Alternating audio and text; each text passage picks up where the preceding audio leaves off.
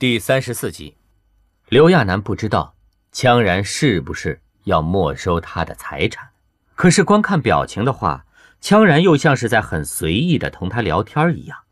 刘亚楠犹豫着，捡着无关紧要的话说道：“哦，我想建一个酒店，然后把养育院建好一些。”为了这个，刘亚楠还特意查了一些以前养育院的资料，他发现。以前那个侯爷对养育院的设计其实挺不错的，只是后来执行的那些官僚把很多钱都克扣了，再加上没有合适的管理人员，最后就成了现在这样。结果，羌然并没有说什么，只是提醒他，何许有钱你可以试着合作，不过妙艳波那里不管你怎么做都会越陷越深，最简单的办法就是找个机会把他们轰掉。刘亚楠啊了一声。可看羌然说话的样子，并不是在开玩笑。都这么久了，眼前这个人什么样，他还是清楚的。不过打仗这种，再气也用不着这么做吧？再说，对方不会打回来吗？刘亚楠问了一句，羌然倒是无所谓的说：“有你在这儿呢，他们没胆子打回来。”刘亚楠听了羌然的话，想了想，也大概琢磨出羌然的意思了。估计真打起来，那些人会有很多顾忌吧，比如怕伤到刘亚楠，万一不小心刘亚楠死了也是个麻烦，或者炸的什么都不剩。毕竟在历史上，最后的女人不就是打仗打没的吗？所以她还有肉盾的作用。看来羌然对她的开发还挺全面的。那侯爷呢？刘亚楠忽然想起这个来，前段时间妙艳波说的那些话。他一直记在心里。其实真说起来，刘亚楠偶尔也会忍不住想想，如果发现他的是侯爷会怎么样？尤其最近这段时间，他查阅了一些关于侯爷的资料后，他对侯爷的感觉更复杂了。不管怎么想，也是胸怀天下的好男人。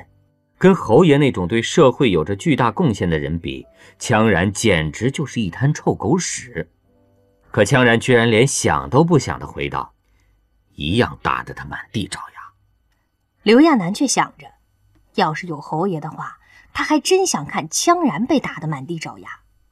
不过那都是梦想，要是有的话，那个侯爷的再生人干嘛现在还不出来？刘亚楠把饭菜做好后，羌然闻着香气，一脸愉悦，然后用下巴点着勺子，示意刘亚楠喂他。刘亚楠忙了一天，好不容易说吃饭休息下吧，结果被羌然拽来做饭。好不容易做好饭，累得胳膊都要抬不起来了，还要给羌然喂饭。刘亚楠对着那些菜鼓着腮帮子直吹气。在喂给羌然的时候，羌然倒是还算配合，没有故意站得高高的为难刘亚楠，而是每一口都会俯下身，主动迎上他的勺子，看上去。羌然的心情很好，在这种还带着油烟味的厨房里，居然也没有挑剔什么，反倒吃得津津有味的。中间还会兴致不错地喂刘亚楠一两口。刘亚楠却不想总对着羌然的脸干巴巴的笑，他趁着难得的休闲时光，思考着出自传的事儿。这个事儿还是小田七提出来的。小田七说，要想影响这个世界，文化传播很重要。现在，他是全世界的焦点，不管他想表达什么，都要好好把握住这个机会。只是那些运作，刘亚楠不知道该怎么做，最后就商量着要不要找何许有钱来做。有这么个强大的家族在背后推动，再加上他的身份，肯定会特别轰动。只是刘亚楠还没想好写什么内容呢。虽然野兽开玩笑说。他把自己每天的菜谱写上去，都会有人买的。不过刘亚楠还是想写点有意义的东西。刘亚楠心不在焉地应对着羌然，就跟做梦似的熬过晚上的那段时光。等到了白天，他就打起十二分的精神，开始忙碌自传的事儿。刘亚楠觉得小田七说的很对，他得让这个世界知道女人是什么，要让他们都知道。女人这种生物跟他们是一样的，将来如果真的有了克隆的女孩出现，对待他们的态度，还有怎么组成美好的家庭这类的，他都要好好的写下来。刘亚楠开始只是有个轮廓，可在他把那些说出来后，引起了小田七和野兽的共鸣，甚至在跟何许有钱视频电话里沟通的时候，何许有钱都被他的构思给迷住了，还专程跑了过来。四个人围着桌子坐下，刘亚楠开始对爱情构想还蛮不好意思的，毕竟他这种没有一点恋爱经验的人来说起那些要求来，简直就是纸上谈兵。而且，现实中的男女恋爱、结婚生子也不都是美好的。可如果可以的话，他还是想把美好的东西写出来。他用最原始的方式记录着自己的心情感悟。在这个世界太久了，他都忘记曾经那个世界的生活了。他曾一度不敢去想，因为每想一次就会难过一次。现在他开始了回忆室友的爱情。父母辈的家庭，还有自己的体悟。他在书写这一切的时候，也把身旁的三个人带入了自己的世界：父母一起抚养年幼的孩子，男人遇到女人，恋爱争吵磨合，还有 A A 制，恋爱中可能遇到的各种问题。何许有钱纳闷地问道：“在你的世界，男人带女人出去，也会让女人自己付钱吗？”“会啊。”在没有确定关系的时候，女孩也不会想让男人为自己付钱的。再说，我那个世界的女孩子大部分都有工作，经济上蛮独立的，我们自己挣钱的啊，不用依靠男人也可以生活的很好。你知道吗？一个女孩子愿意让男人给她花钱，才是正式接纳那个男人的开始。不过也有一些女孩子，不过那就很复杂了，就跟男人有好坏一样，女人也。不全是。刘亚楠发现他要解释的问题好多，他本来以为自己没什么可写的呢，可真写下去却发现有那么多内容都可以写。到后来，刘亚楠也入迷了，就连回到夏宫都会忍不住翻出纸来写上两页。他那么努力勤奋，还要在白天抽空关照酒店的建造，还有养育院的拨款等，因为自传的事儿。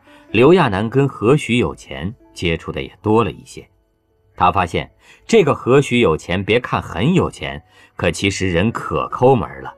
穿的衣服，他特意留意了一下，好像他只有那么一件衣服似的。何许有钱自从知道他们这里管饭后，就把早饭跟晚饭省了，特意在午饭的时候来他们这里大吃特吃。刘亚楠真是无语了。心说：“还有比葛朗台更吝啬的男人呢。”他真不明白，这样的人生还有什么意思？简直把赚钱都刻到基因里了。不过有意思的是，在工作闲暇，刘亚楠问及何许有钱如果以后有了女人，他是否还会这样节俭的时候，何许有钱忽然紧张地回道：“那怎么会？我所有的钱都要给我未来的老婆孩子花的。一想起这个……”我又有赚钱的动力了。刘亚楠直皱眉，都不知道是该夸他还是损他了。不过何许有钱倒是认真，刘亚楠写的那些东西，他都会整理成册，小心的一个字儿一个字儿的帮他看。到最后，刘亚楠都不好意思了。倒是何许有钱轻声的同他说：“你知道你写的那些里面有什么让我最喜欢吗？”刘亚楠哦了一声。就听何许有钱缓缓说着：“是关于妈妈那段，会抱着孩子哄孩子入睡，那画面一定美得像幅画。其实刘亚楠不是被妈妈带大的，他只是把他奶奶的那段写了上去。对他来说，这一切都是很普通、很平常的事儿，可是居然感动了这么个大男人。等大部分的工作都准备妥当后，因为时间太紧张了。”刘亚楠只写出了心理构思的一部分，就着急的准备集结成册。不过何许有钱说了，他可以陆续写下去，只要他写，就不用愁卖不出去。只是在设计封面的时候，何许有钱忽然想起请他拍一张照片，没有哪种封面会比刘亚楠本人的全身照更招揽读者的了。刘亚楠其实有点紧张，不过想着。这也是宣传自己的一种手段。不管他愿不愿意，他反正是被推到了台前。他现在能做的就是让这个世界更多的认识他，他要用自己的努力去影响和改变这个世界。这么想着，刘亚楠就让何许有钱安排了拍照。其实拍照蛮简单的，不过为了效果好一些，刘亚楠特意找了个安静的地方。只是正拍着呢，何许有钱就发现已经摆好姿势的刘亚楠原本还在笑着的脸，忽然就变得很不好起来。简直跟被什么东西噎住了一样。随着刘亚楠的视线，何许有钱纳闷地向门口看去，随后他就看见手握着指挥棒的羌然正站在门口往里望呢。温柔的目光自然而然地从羌然的眼睛里流淌了出来。被羌然那么温柔的目光看着的刘亚楠，却是一脸被饿狼盯住的表情。他现在厌恶透了羌然对自己的种种作为，这个时候被羌然抓到他在拍片，那还能有好？果然，等再回去的时候，羌然就问了：“拍那种照片做什么？”刘亚楠很怕他犯神经病，赶紧小心翼翼地解释着：“呃，就是之前那个自传嘛，想做个封面。”羌然很快说道：“让那么多人看你有什么好的？”刘亚楠忍不住皱起了眉头。当年可是眼前这人让他做的全球转播，现在说这种不要抛头露面的话，是不是有点太反复无常了呀？刘亚楠没吭声，羌然却动起了心思。最近刘亚楠在房间里写的那些，他都看过，看得出来，刘亚楠写的那些东西很认真，只是那种事情完全可以找个人代笔。而且他写什么不好，非要写男女相爱那些。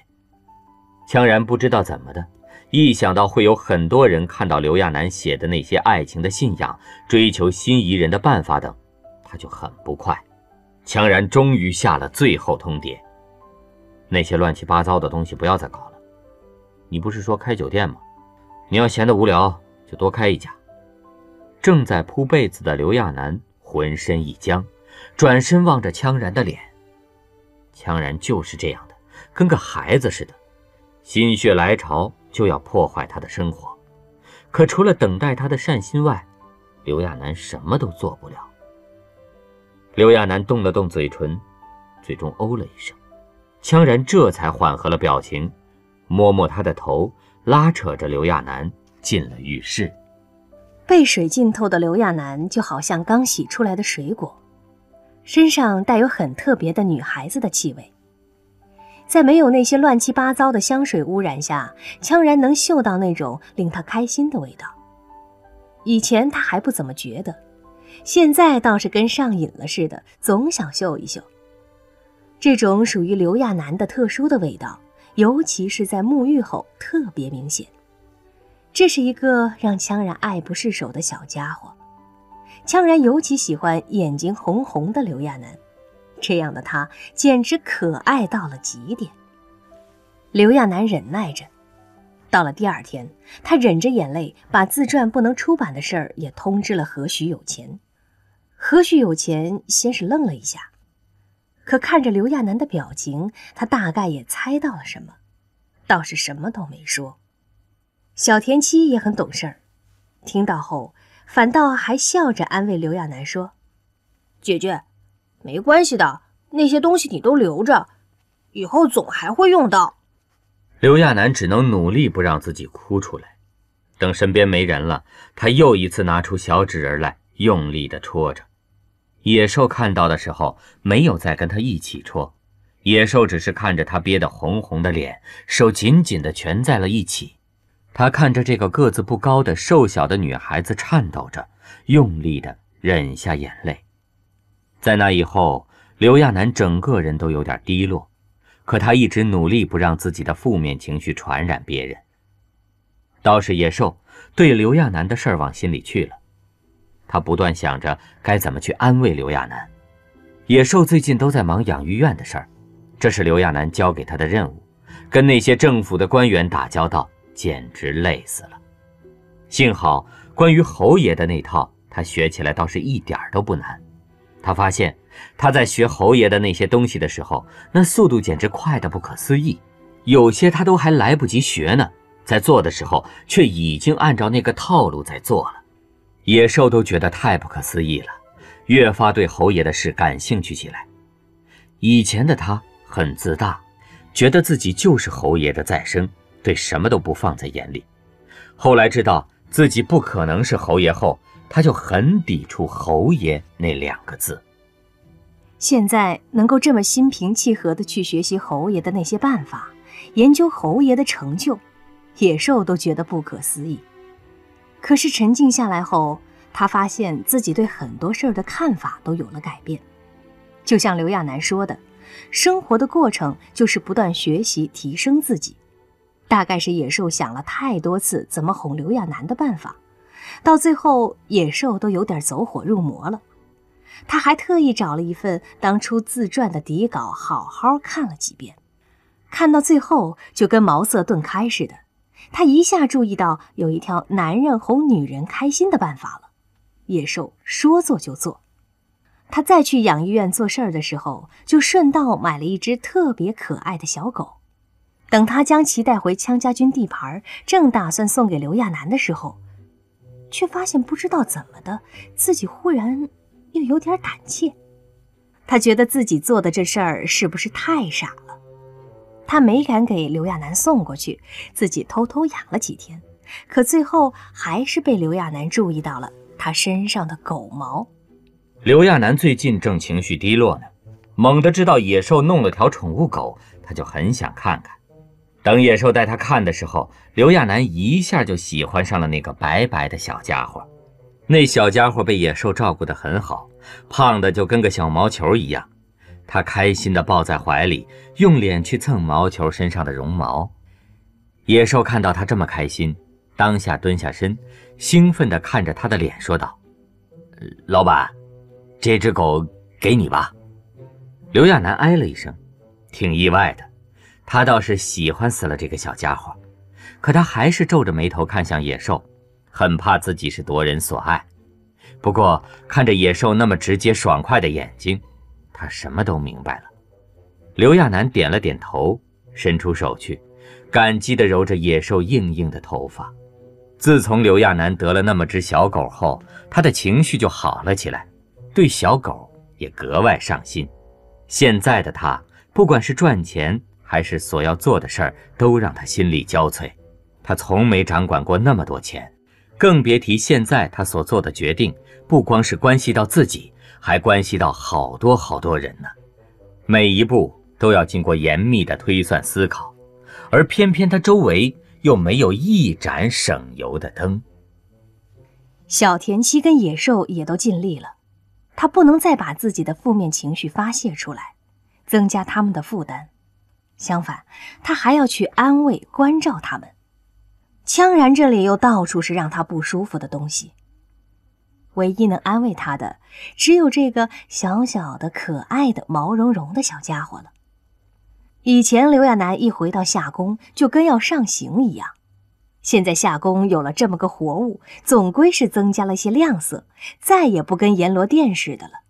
就算再面对枪阎王，他也有了个毛茸茸的东西可以分散他的注意力。